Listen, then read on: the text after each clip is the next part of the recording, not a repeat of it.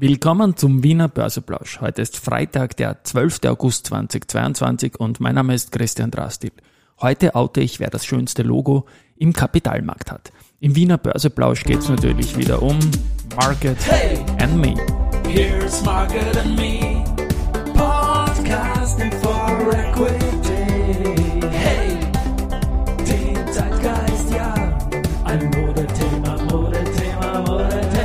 Ja, die Börse als Modethema und die Augustfolgen des Wiener Börseplausch sind präsentiert von Wiener Berger und Börsenwerte. Und zum Börsenwerteverlag möchte ich noch zwei Dinge sagen. Zum einen verlinken werde ich einen Film, den man auf Twitter gepostet hat, der ist sehr gut gelungen. Und zum anderen gibt es auch die Anmeldemöglichkeit in den Shownotes für deren Newsletter. Und auch das werde ich posten, also börsenbrief.at slash newsletter minus Anmeldung, aber es steht dann auch in den Shownotes. Äh, unser eigener Newsletter ist letzte Woche das erste Mal nach langer Pause, unser Call to Action Roadshow Newsletter rausgegangen. Wir haben da Einladungen geschickt, äh, unter anderem für den Flughafen Wien, für Frequentis, die Aktionärsveranstaltungen haben. Am Dienstag kommt dann der nächste Newsletter von uns. Ich wollte jetzt heute nicht vor dem verlängerten Wochenende schicken, obwohl am Montag gehandelt wird, werden wir sicherlich auch äh, am Montag wieder berichten, auch in dem, in dem Podcast hier. Aber der Newsletter kommt erst am Dienstag, dann mit einer weiteren Einladung. Und, das möchte ich allerdings schon heute auflösen, wir haben ja gefragt, was denn das schönste Logo im Kapitalmarkt ist. Und da gab es mehr als 100 Rückmeldungen und zwei Logos haben sich da abgesetzt, also die Logos von zwei Firmen. Und auf Rang 2 findet sich Wikifolio. Das Logo gefällt, das freut mich, bin begleitet von Wikifolio seit langer, langer Zeit und Rang 2 mit deutlichem Abstand vor Rang 3. Und auf Rang 1, ich habe schon gespoilert, unter der Woche mal, auf Rang 1 ist die Artico Bank äh, gelandet. Und ja, herzliche Gratulation an den jüngsten Börsenneuling in den ATX Prime. Der hat dann auch das offenbar schönste Logo. Geht's einmal nach unserer Community. Und ich möchte da sagen, herzliche Gratulation. Good work. Äh, blick mal kurz am Markt. Es ist jetzt, als ich das hier einspreche, 12.32 Uhr.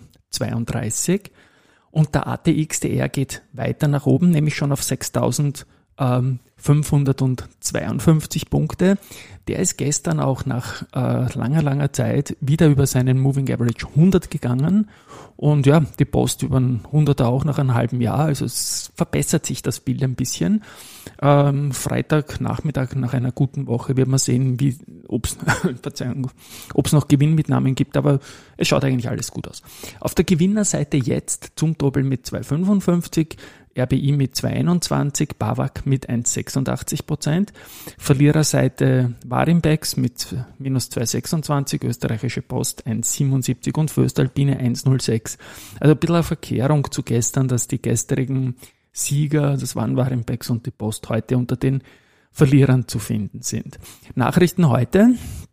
Äh, Rosenbauer hat im ersten Halbjahr Umsatzerlöse in Höhe von 429 Millionen äh, erwirtschaftet. Das ist ein kleines Minus zum Vorjahr von 4,1 Prozent.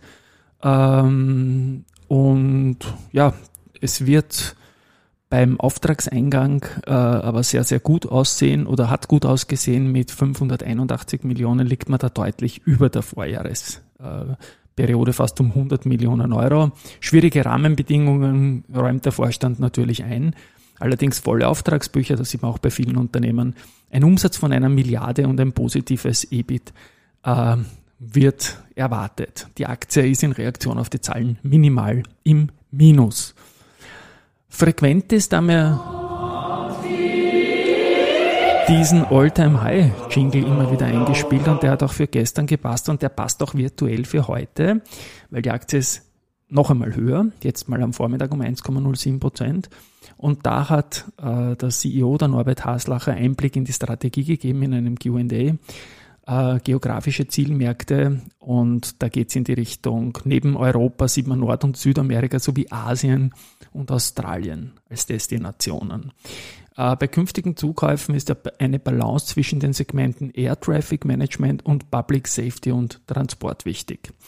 Ähm, Einsparungspotenzial sieht gerade einer, der in der Flugsicherheit tätig ist, in unnötigen Flügen und Reisen. Also ich glaube, die machen wirklich viel richtig. Und ja, werden wir auch noch verlinken. Ähm, dann die, die QA, die gibt es auf börsesocial.com.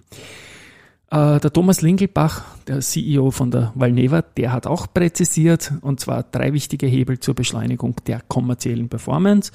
Man möchte sich äh, als Reisegesundheitsanbieter äh, positionieren, das ist jetzt mal die, die Sache.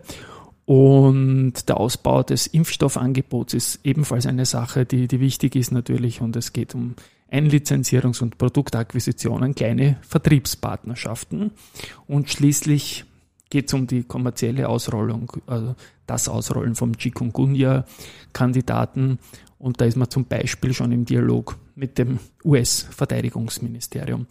Die Valneva-Aktie ist unchanged, aber hat sich wieder über 10 Euro bewegt in den letzten Tagen. Do Co. gibt's auch äh, gute Nachrichten. Die sind ja gestern abgestürzt, weil es ein bisschen ein, eine, einen Abwertungsbedarf gegeben hat, äh, Türkei.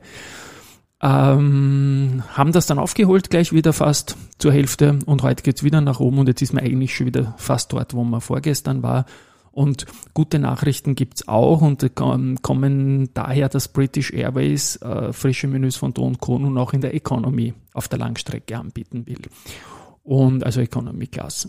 Und das Ganze soll auch noch nachhaltig sein. Es wär, äh, man will den CO2-Ausstoß durch die Vermeidung von langen Transportwegen reduzieren.